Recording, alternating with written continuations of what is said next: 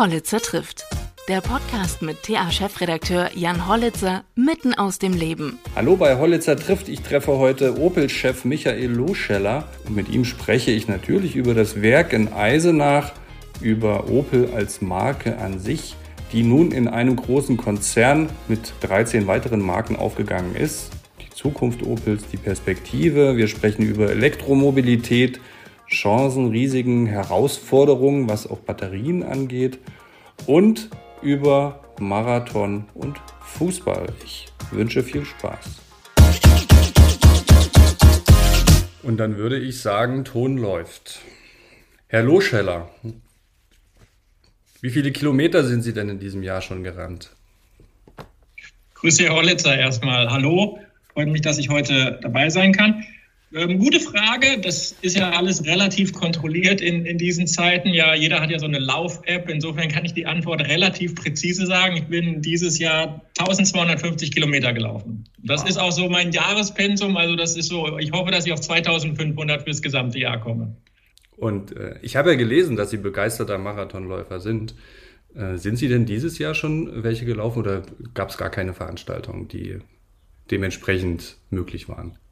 Nein, leider gar nicht. Ähm, also es gibt auch, glaube ich, keine äh, Marathonläufe mit, mit, mit Publikum. Ich habe im vergangenen Jahr dann Folgendes mal gemacht. Auch da war ja die gleiche Situation, bedingt durch die Pandemie. Ich bin an meinen Heimatort gefahren und ähm, bin dann alleine einen Marathon gelaufen. Mein Vater hat mich auf dem Rad begleitet. Ja, und wir haben gesagt, okay, in diesem Jahr müssen wir mal so durch diese Pandemie. Aber ich hoffe, dass jetzt im, im Herbst wieder Läufe stattfinden. Ich hatte ja auch gelesen, dass in, in Eisenach der Rennsteiglauf, ich glaube, für Anfang Oktober auch geplant ist. Also es geht ja wieder los mit den Laufveranstaltungen.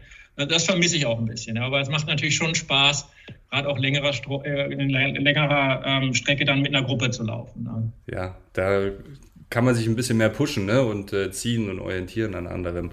Was ist denn Ihre Bestzeit? Im Marathon ist meine Bestzeit 2 Stunden 54, aber das ist auch schon 20 Jahre her. Das muss ich jetzt mal ehrlicherweise hier sagen. Also wenn ich jetzt einen guten Marathonlauf habe, dann bin ich so bei 3 Stunden 45 im Ziel. Das ist ja ähm, schon sportlich unter drei Stunden. Äh, da muss man sich schon ganz schön strecken, würde ich sagen. Also Sie sind jetzt also nicht mehr gelaufen als, als sonst, denn äh, viele Menschen sagen ja, während äh, Corona, während der Pandemie hatte man mehr Zeit für Sport. Aber ähm, gut, in ihrer Position hat man wahrscheinlich da nicht mehr Zeit gehabt. Ne? Im Grunde vergleichbares Niveau, aber es hilft natürlich gerade auch in schwierigen Zeiten, einfach draußen zu sein, Sport zu machen. Ich glaube, das ist uns ja allen so ergangen. Ja. Mhm. Ähm, wir haben ja viel im Homeoffice gemacht. Also ich glaube, dann einfach so Sport und Ausgleich zu haben, ist schon enorm wichtig. Ausgleich nicht nur körperlich, sondern vor allem für den Kopf? Ja, absolut, absolut. Nach ähm, gerade auch langen Sitzungen, ähm, langen digitalen Meetings hilft mir das unheimlich, den Kopf frei zu bekommen, einfach mal auf andere Gedanken, andere Ideen zu haben, ist schon enorm wichtig. Also ich glaube, ohne so einen Ausgleich wäre mir das wesentlich schwerer gefallen in dieser Zeit. Mhm. Sie sind ja mit Ihrem Unternehmen auch in einem Transformationsprozess. Ähm, hilft denn dort die Erfahrung eines Marathonläufers auch? Ich würde das nicht überbewerten. Also ich sage mal, dieser Ausgleich, der ist wichtig. Ähm, aber ansonsten sind wir natürlich in der Situation, wo wir jetzt ähm, viele Sachen ändern müssen. Ähm, und da haben wir einen klaren Plan, eine klare Vision und das versuchen wir jetzt Schritt für Schritt umzusetzen. Ja. Was natürlich schon manchmal wichtig ist, es klappt ja nicht alles sofort beim ersten Mal. Also eine gewisse Ausdauer ist schon, schon hilfreich. Ja. Wo sehen Sie denn ähm, Opel jetzt oder im, meine, es gibt ja jetzt ähm, dieses Riesenkonglomerat, sage ich jetzt mal, von verschiedenen Marken, ähm, äh, nach Corona positioniert? Also einmal würde ich sagen, dass Opel jetzt auf einem sehr guten Weg ist. Wir haben ähm, die Wirtschaftlichkeit des Unternehmens jetzt wirklich robust aufgestellt. Also wir können sagen, wir sind wetterfest, immer in den schwarzen Zahlen. Wir hatten 2019 unser bestes Ergebnis in der Geschichte von Opel mit einem Gewinn von 1,1 Milliarden Euro. 2020 waren wir auch gut in den schwarzen Zahlen. Also wir sind jetzt wetterfest aufgestellt, was die Wirtschaftlichkeit angeht. Und jetzt geht halt, geht's halt um die Zukunftsinvestitionen, ja. Investitionen in die neuen Produkte, insbesondere Elektromobilität, Brennstoffzelle, ähm, aber natürlich auch Produkte wie in Werken wie, wie in Eisenach. Aber ich sag mal, wir sind auf einem guten Weg.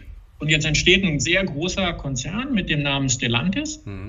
Ich glaube, in Summe ist das immer gut, weil es geht um Skaleneffekte. Man muss ähm, nicht alles neu erfinden. Man kann auch voneinander lernen. Aber, und das sage ich auch immer äh, sehr gerne intern, wir müssen natürlich so ein bisschen unsere Stimme da heben in so einem großen Konzern. Ja? Ähm, das ist ja ganz normal. Also das äh, Unternehmen hat 14 Marken. Opel ist die einzige deutsche Marke. Ich glaube, das hilft. Aber in jedem großen Unternehmen muss man sicherstellen, dass die Stimme und die Meinung gehört wird. Ja, sonst ähm, ist man da nicht gut aufgestellt. Aber ich glaube, das machen wir jetzt relativ gut. Und klar, wenn man dann erfolgreich ist, dann hilft das auch. Hilft denn diese, dieser Verbund jetzt auch in der Positionierung der Marke äh, Opel, vor allem auch im Ausland? Also viele andere Automobilkonzerne haben ja auch ähm, viele Erlöse, die sie in ausländischen Märkten erwirtschaften, ähm, was bei Opel noch nicht so der ganz große Fall ist. Ähm, wird sich das ändern in Zukunft? Also ich sehe es positiv. Einmal, wir haben 14 Marken im Stellantis-Konzern und wie gesagt, Opel ist die einzige deutsche Marke.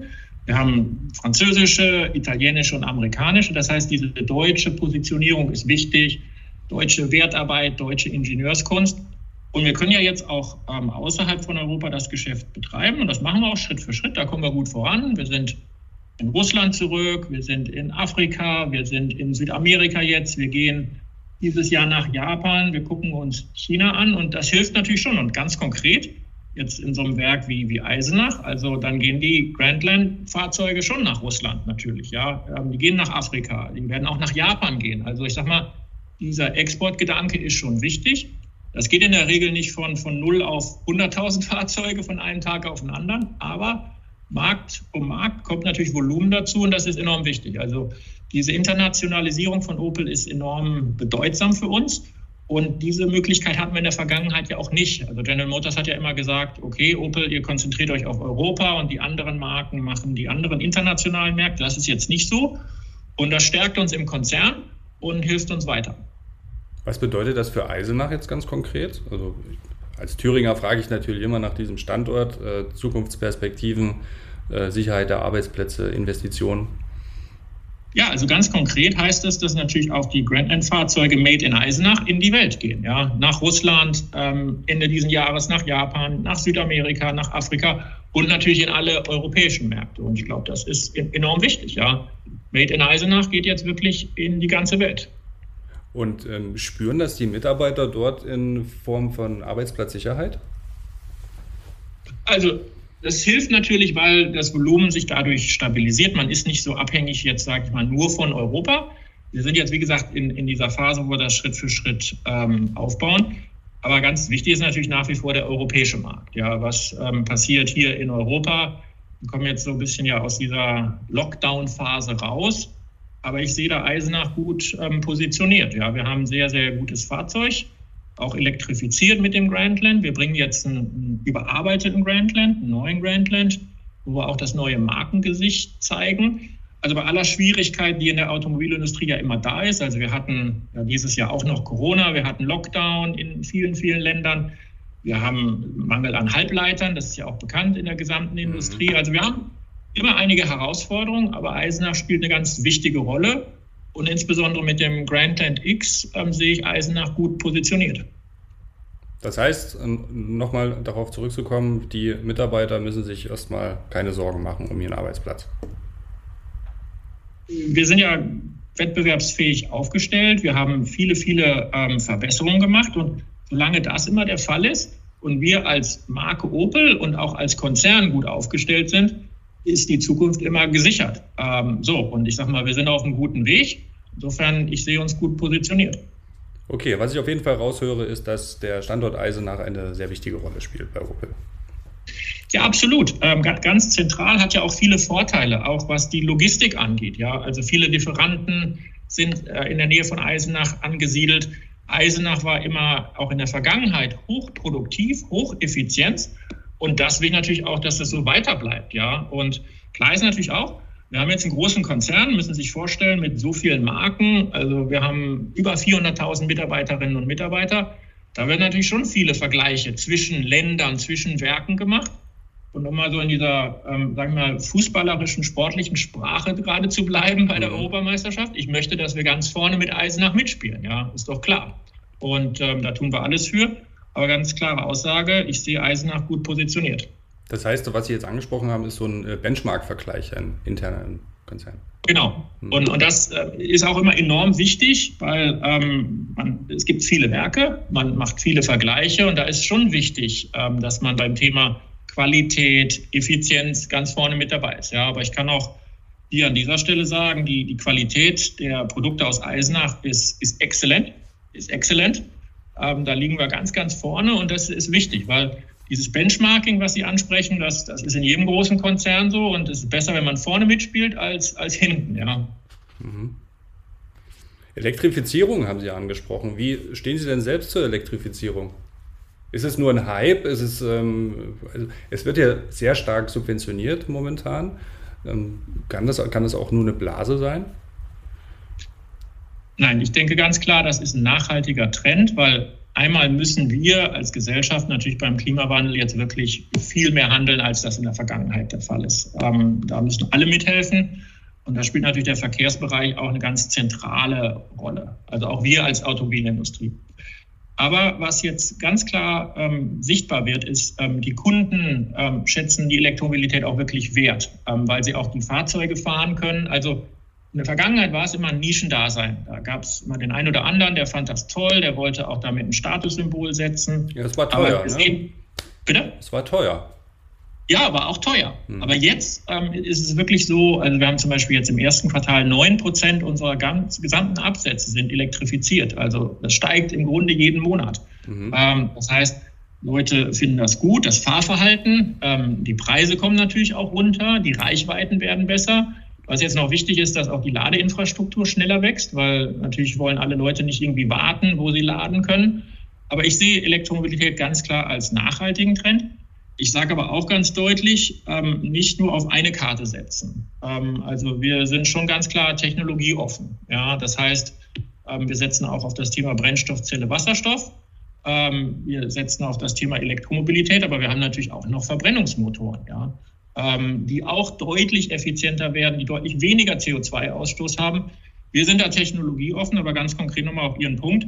Elektromobilität ist jetzt nicht ein Hype, ähm, der dadurch ausgelöst wird, dass in Deutschland jetzt eine Subventionierung stattfindet, sondern wir sehen wirklich, ähm, dass das ähm, Kundenverhalten sich verändert. Ja, und das ist, glaube ich, eine gute und wichtige Nachricht, weil es hilft ja nicht, wenn die Politik die Rahmenbedingungen einfach ändert und die Menschen wollen die Elektromobilität nicht haben. Das wäre ja in der Tat ähm, sehr, sehr schlecht, aber das sehen wir nicht so. Mhm. Ähm, Stichwort Nachhaltigkeit, Produktion von den äh, Akkus, also den, den Batterien, wo es ja auch um Abbau von, von Rohstoffen geht, ähm, weltweit, die nicht ganz unkritisch zu sehen sind und ähm, genauso das Lagern oder Verwerten von verbrauchten Akkus und Batterien.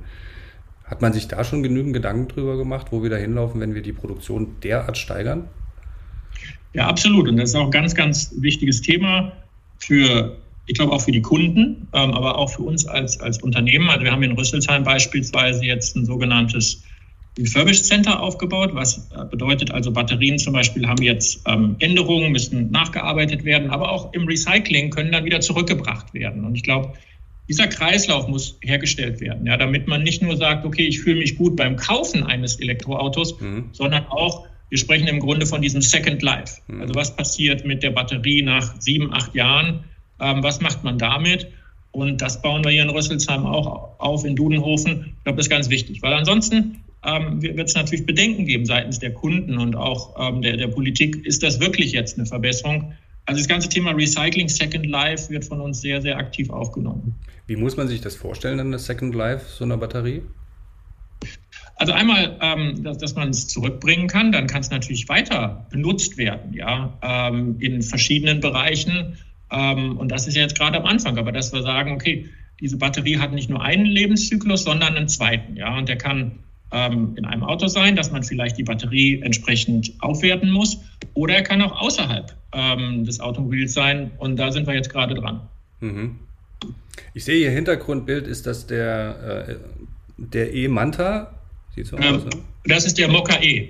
Ach so. den wir jetzt gerade, ja, ja, den wir gerade ähm, der Mokka, nicht, haben. Nicht, nicht der äh, Manta. Ich las nämlich, ähm, dass es auch so eine, so eine Studie gab oder eine Vorstellung eines äh, elektrischen, elektrifizierten Mantas. Genau, wir, wir, haben jetzt Folgendes gemacht. Wir haben ein, ein Manta genommen und da Elektrifizierung reingepackt und wir nennen das so Elektromod. ähm, haben wir einen gelben ähm, aufgebaut. Mhm. Ja, der erfreut sich Riesenbegeisterung. Ja, also das ist schon ein richtiger Hype geworden. Hat uns ein bisschen überrascht, wie, wie stark das ausschwingt, aber zeigt natürlich, wie äh, groß die Strahlkraft auch vom Manta ist und dann in Verbindung mit Elektrifizierung finden die Leute echt cool, ja. Und also eigentlich ist immer nur die Frage, wann baut ihr ihn? Wann baut ihr ihn, ja? Wann bauen Sie ihn? Ja, das gucken wir uns jetzt gerade an, aber ich kann schon sagen, also wir gucken uns das äh, sehr ernsthaft an. Also das ist jetzt nicht so, wir sagen, normalerweise hat man ja so Showcasts, sagen wir, ja, die, die zeigt man. Mhm. Dann kriegt man so ein bisschen Feedback und sagt, okay, da haben wir jetzt ein bisschen raus gelernt und nimmt so Designpunkte für einige Serienprodukte über. Ähm, aber jetzt aufgrund auch dieses großen, großen Erfolgs von diesem Manta Elektromod, wir gucken uns schon sehr intensiv an, ähm, gibt es eine Möglichkeit, wirklich einen elektrifizierten Manta mal in, in Serie zu bringen, ja. Ja. Eigentlich ist das doch ähm, ja fast Gold wert, wenn man so ein emotionales Auto hat, was äh, sogar für, ein, also für einen Image-Transfer meinetwegen auf diese gesamte Marke dann sorgen kann. Ne?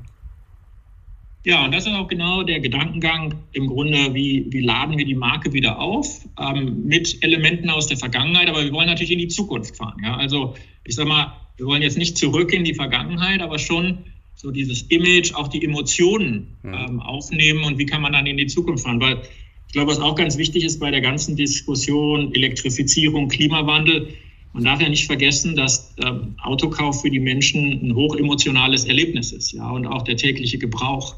Also es geht ja nicht nur darum, dass wir jetzt alle CO2-Werte runterbringen und wir fühlen uns gut, sondern es geht ja auch um ein emotionales Erlebnis und ich glaube, da kann so ein Manta schon helfen. Ja, und ähm, das ist ja dann wirklich auch so ein, ich würde sagen, urdeutsches Auto. Ähm, Absolut. Also designt in Rüsselsheim, ähm, also deutscher geht es kaum, ja. Was ähm, jetzt in diesem, in diesem großen Verbund der vielen Marken, wie viel wird denn Deutsch bleiben in den Autos? Also es gibt ja mit Sicherheit Skalierungseffekte, sonst würde man sich ja nicht ähm, zusammenschließen in, in, mit, mit mehreren Marken. Ja, also einmal kann, kann ich sagen, die, die Marken haben im Konzern eine ganz starke Stellung, weil das Schlimmste, was wir als Unternehmen jetzt machen könnten, ist, wenn wir die Marken im Grunde so verwässern und alle gleich machen. Das wäre ja enorm schlecht für uns, auch aus wirtschaftlicher Sicht, denn wir wollen natürlich, dass Opel komplett anders ist als Peugeot oder Citroën oder auch Fiat. So, und wie machen wir das? Dass wir großen Wert natürlich auf die ganz äh, typisch deutschen Elemente legen. Ja, es geht damit los, das Design von Opel ist exklusiv hier in Rüsselsheim. Da redet auch niemand rein. Also das Opel-Design wird nur von Opel-Leuten gemacht. Ja. Mhm. Ähm, dann auch so Opel-spezifische Entwicklungen werden alle hier, hier gemacht. Ja. Und das ist äh, absolut wichtig, weil wenn das nicht der Fall wäre, dann wird es eine Verwässerung geben und die wollen wir natürlich überhaupt nicht. Ja. Und ich glaube, das gelingt uns eigentlich gut. Ne? Wenn man sich anschaut, so ein Opel Corsa ist jetzt sehr erfolgreich in Deutschland, ist das meistverkaufte ähm, Auto im Kleinwagensegment und differenziert sich wunderbar von einem Peugeot 208, obwohl es eine gleiche Plattformstrategie verfolgt. Ja, das heißt, also wir differenzieren das sehr, sehr gut und das erwarten natürlich auch unsere Kunden von uns. Mhm. Wie sieht es im Kleinwagenbereich jetzt aus mit ähm, Elektromobilität? Ähm, also mein, nach, nach meiner, ich, ich kenne natürlich auch Zahlen, aber auch nach meiner Wahrnehmung ähm, sehe ich immer mehr sehr kleine Elektroautos. Ja, da haben wir deutliche Zuwachsraten. Ja. Also beispielsweise im Corsa E, den wir jetzt ja anderthalb Jahre im Markt haben. Also wir sind im Privatkundenbereich fast von einem Drittel ähm, Anteil Elektrofahrzeuge, also großes Wachstum.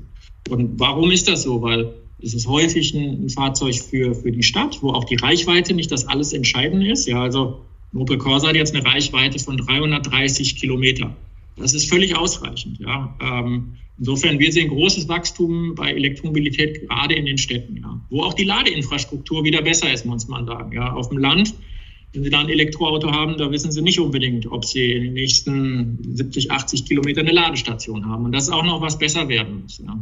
Muss, muss das zum Beispiel dieses Thema auch in der politischen Kommunikation besser werden? Weil viele ähm, Debatten, gerade auch um Elektromobilität, werden ja eher aus so einem urbanen Standpunkt herausgeführt. Ähm, wir in Thüringen erleben das hier natürlich auch, es ist ein Flächenland. Ähm, es gibt diesen riesen Elektromobilitätshype, aber für viele kommt es gar nicht in Frage, aus Gründen, die Sie eben angesprochen haben. Ja, ich meine, wenn man mal Kunden ganz genau befragt, was ist wichtig für die beim Thema Elektromobilität? Da ist das erste Thema ähm, Reichweite. Das war in der Vergangenheit waren die Reichweiten begrenzt. Ja, die Industrie ist ja angefangen mit den ersten, da war es 50, 70, 80 Kilometer und die Leute haben gesagt, ah, das ist uns zu wenig. Aber wir fangen jetzt, wie ich beim Corsa gesagt habe, mit 300 Kilometer, 330 Kilometer an. Das gibt den Menschen ein gutes Gefühl. Das ist ausreichend im ersten Schritt. Ja. Das zweite Thema ist, die Autos waren an, zu Beginn sehr teuer. Ähm, Preise sind aber jetzt viel, viel attraktiver. Ein Corsa E in Deutschland mit Subventionierung bekommen Sie für 20.000 Euro. Das ist ja jetzt mal ein attraktiver Preis für, für ein Elektroauto. Und dann ist der dritte und letzte Punkt, was haben die Kunden für ein Gefühl bezüglich, wie schwierig und schnell ist das Laden? Und da sind wir noch nicht richtig gut in Deutschland, ja, weil es ist schon noch große Sorge, wo kann ich laden? Und wenn ich den Ladepunkt kenne, wie lange muss ich da warten? Wie lange dauert das auch? Ja, ähm, und ich glaube, das ist gerade in so einem Land wie, wie Thüringen schon noch ein großes Thema. Und da müssen alle mithelfen. Ja, also Firmen, dass man bei den Firmen Ladestationen hat, Kommunen, ähm, natürlich muss auch der Staat mithelfen und das müssen alle mitbetreiben. Ansonsten werden wir da nur ein paar Ladestationen haben und das wird dann nicht zum wirklichen Durchbruch ausreichen, ja, weil dann irgendwann die Menschen sagen werden, okay, das ist mir zu unsicher und ich kann nicht, wenn ich von Eisenach nach Hamburg fahre, ähm, große Sorge haben, okay, wo lade ich, wie lange dauert das und ich weiß gar nicht, ob ich ankomme. Das, das wird dann nicht funktionieren. Mhm. Inwieweit hat ähm, Tesla die ganze Entwicklung beschleunigt, sage ich jetzt mal, oder als Katalysator gewirkt? Gut, Tesla hat ja ähm, also einmal mit der Elektromobilität ähm, früher begonnen, haben, glaube ich, viele Sachen rechtzeitig gemacht und ähm, sind da schon in führender Position bei einigen Themen. Aber wie, wie immer, also auch die deutsche Automobilindustrie, wir sind vielleicht nicht immer die allerersten, aber wenn wir dann ähm, anfangen, dann kommen wir natürlich auch mit voller Kraft. Ja. Und ähm, ich glaube, das passiert gerade. Ähm, und nicht nur bei Opel, sondern ich glaube auch die anderen deutschen Hersteller holen enorm stark auf beim Thema Elektromobilität. Ja. Und Tesla hat ja eine, eine Preispositionierung, die ist ja schon sehr ambitioniert. Und unser Anspruch bei Opel ist, dass wir Elektromobilität für viele anbieten. Ja.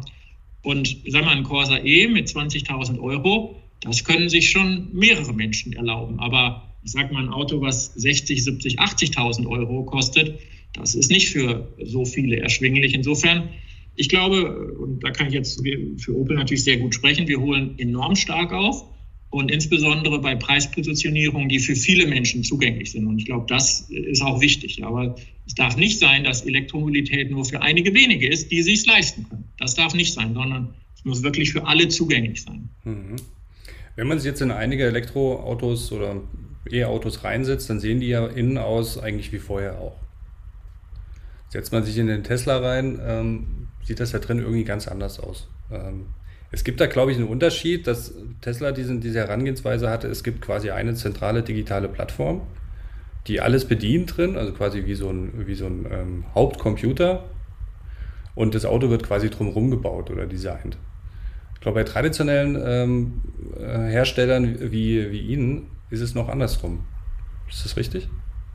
Ja gut, also wir, wir denken natürlich schon ähm, einmal in unterschiedlichen Kategorien und sagen, wir haben auch beim Corsa als konkretes Beispiel, wir haben Diesel-Corsa, einen Benziner und einen Elektro-Corsa. Und die Autos sind im Grunde sehr, sehr gleich. Ja, nur man kann dann wählen zwischen den unterschiedlichen Antrieben. Ja. Hat natürlich auch viele Vorteile. Einmal nicht jeder Mensch mag was, ganz anderes, ja, wie Sie beschreiben. Mhm. Ähm, und wir kommen natürlich in, in Kosten und Preispunkte rein, die ganz anders sind. Und was ich ja gerade schon sagte, also ein Corsa E mit Unterstützung für 20.000 Euro, das schafft ja jetzt auch nicht jeder. Ähm, und dabei verdienen wir dann auch noch Geld. Also es ist ja nicht so, dass wir jetzt ähm, große Verluste haben. Wir sichern ja die Beschäftigung langfristig. Also wir denken, wir sind da auf dem richtigen Weg. Was aber auch richtig ist, das Thema ähm, Software nimmt natürlich ähm, mehr und mehr zu. Ja? Also das wird immer, immer wichtiger, ähm, auch aus Kundensicht. Ja? Also die Leute fragen ja nicht mehr, früher vermutlich, als wir äh, jünger waren und Quartettspiele gemacht haben, war immer die Frage, wie viel Pferdestärke hat ein Auto. Das äh, fragen die jungen Leute jetzt heute nicht mehr, ja? sondern die fragen digitale Sachen. Und da ist natürlich schon eine große Veränderung da. Ja, ja absolut. Ja, Auto, Autokarten, ja, das war super. Hubraum, genau, erinnere ich mich auch noch Gewicht. Aber ähm, nochmal. Zylinder, all solche Sachen, ja. Äh, zurück nochmal zu Ihrem, zu Ihrem Hintergrundbild, da hatte ich Sie vorhin äh, unterbrochen, weil das war ja gar nicht der Manta. Was, was, was sehen wir da? Das ist der Mokka E. Ähm, also wir haben jetzt seit Anfang des Jahres einen neuen Mokka. Ähm, glaube ich, sehr, sehr ähm, starkes Auto, ähm, schöne Designsprache und natürlich auch elektrifiziert, ja. Ähm, und sehr, sehr wichtiges ähm, Auto für uns und sehr, sehr erfolgreich. Ja. Sie arbeiten, ähm, weil jetzt gerade EM ist, äh, fällt mir das nur so ein, ja auch im Testimonial-Bereich oder Celebrity-Bereich äh, mit, äh, mit Promis zusammen. Ich erinnere mich da an Jürgen Klopp, wie ist, also das ist ja immer so diese Frage, ähm, ähm, wie viel Werbebudget gibt man aus und wofür? Hat sowas tatsächlich einen Impact? Messbaren? Also bei, bei Jürgen Klopp wissen wir es ähm, ganz genau. Ähm, das hilft uns schon enorm aus, aus, verschiedenen Gründen. Es ist einmal sehr langfristig ähm, aufgesetzt. Also wir arbeiten mit Jürgen Klopp seit 2012 ähm, zusammen. Also egal, ob der jetzt mal die Champions League gewinnt oder bei Dortmund im Mittelfeld steht, also das, das ist unser Mann, ja. Und er hilft uns insofern, weil er sehr, sehr gut zur Marke Opel passt, ja. Also wir sind sehr bodenständig, ähm, also wir sagen so, so nahbar. Aber natürlich sind wir erfolgreich. Ähm, wir sind aber auch typisch deutsch. Ähm, und ich glaube, all dies verkörpert er sehr, sehr gut. Ja, und das sehen wir auch in Marktforschung. Wir machen auch Werbung mit ihm zusammen, mhm. äh, was, was sehr, sehr gut funktioniert. Und er hat auch enorm großes Standing bei uns in der Belegschaft. Ja. Also er ist auch so ein Typ, der zu einer Betriebsversammlung kommt und da spricht ähm, bei den Händlern.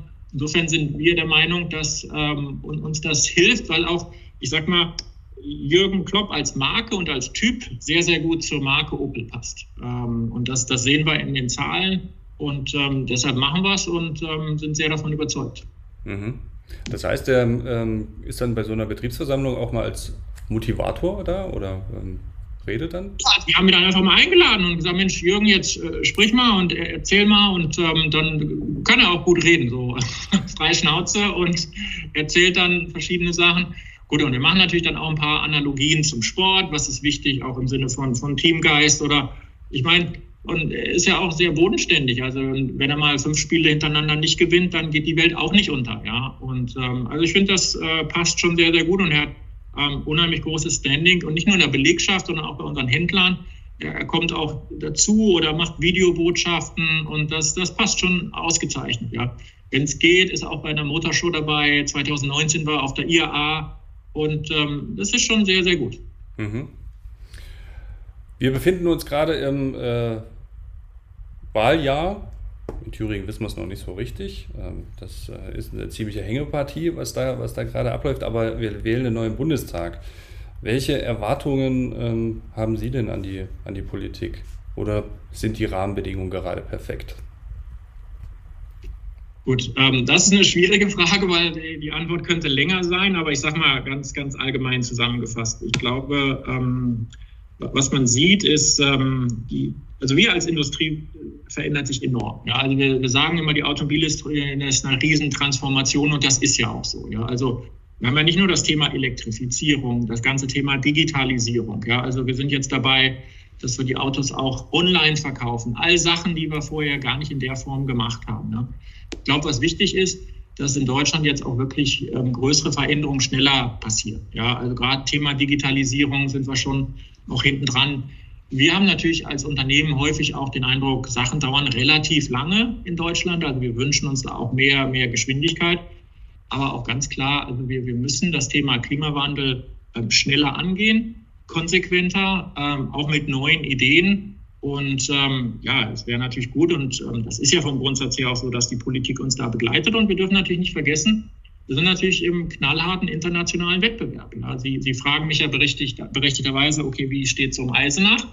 Und ähm, Eisenach ist gut positioniert, aber es gibt natürlich immer einen internationalen Wettbewerb. Und dazu gehören Energiekosten an einem Standort, dazu gehören entsprechend andere Voraussetzungen. Und insofern, ich hoffe, dass jetzt wirklich durch Deutschland auch ein, Ruck geht im Sinne von Veränderungen nach Corona, viele Sachen auf den Weg gebracht werden. Ja, und dass wir uns diesem internationalen Wettbewerb entsprechend stellen.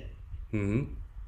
Sehen Sie die, ähm, die Ansiedlung von Kettle hier am Erfurter Kreuz, also diesem, diesem riesen Batteriehersteller, als ähm, Chance für Sie auch? Gibt es da Zusammenarbeiten, Kooperationen oder beziehen Sie Ihre Batterien von, äh, für Ihre Fahrzeuge ganz woanders her? Ja, unsere ähm, mittelfristige Strategie ist, dass wir die Batteriezellen selber machen. Also wir investieren auch gerade zwei Milliarden Euro in Kaiserslautern, einem anderen Opel-Standort, wo wir eine echte Gigafactory aufbauen. Ja. Ähm, unheimlich groß, ähm, 24 äh, Gigawattstunden Kapazität, wo im Grunde dieses Werk pro Jahr Batteriezellen für 500.000 Elektrofahrzeuge produzieren wird. Ja. Also enorme Investitionen. Und unsere Strategie ist dann, dass wir entsprechend die Batteriezellen aus unseren eigenen Werken beziehen, weil wir denken, Batteriezellen so ein, hat so eine strategische Bedeutung, dass wir das selber machen wollen. Ja, und nicht abhängig äh, von anderen Lieferanten.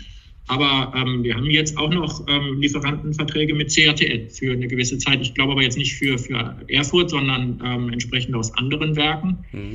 Unsere Strategie ist schon, dass wir uns ähm, auf die eigenen Batteriezellen konzentrieren, weil wir einfach die Wertschöpfungskette selber machen wollen. Vielen Dank. Ähm, das hört sich wirklich auch noch nach einem Marathon an, was Sie eben äh, skizziert haben. Ähm, aber ich glaube, mit Ihrem Durchhaltevermögen werden Sie das schaffen und ähm, hoffen auch im Sinne des Eisenacher Standortes, dass Opel sich in eine, in eine gute Zukunft entwickelt. Es ist ja wirklich ja, für uns Thüringer eine Herzensangelegenheit, dass wir in Eisenach weiterhin eine Automobilstadt haben und äh, das auch bleiben. Ja, aber ich kann ganz klar sagen, das wird so, so, so bleiben. Und ich sage auch immer äh, gerne, also Opel gehört zu Eisenach wie, wie die Wartburg. Ja? Und ähm, natürlich gibt es immer mal Zeiten, die sind einfacher, die sind weniger einfach, aber wir sind ähm, gut, gut positioniert aufgestellt in, in Eisenach. Und ich wünsche mir einfach, dass ähm, Opel Eisenach ganz, ganz vorne auch im Stellantis-Konzern mit dabei ist, um in dieser Fußballersprache zu bleiben, ganz, ganz vorne mitspielt.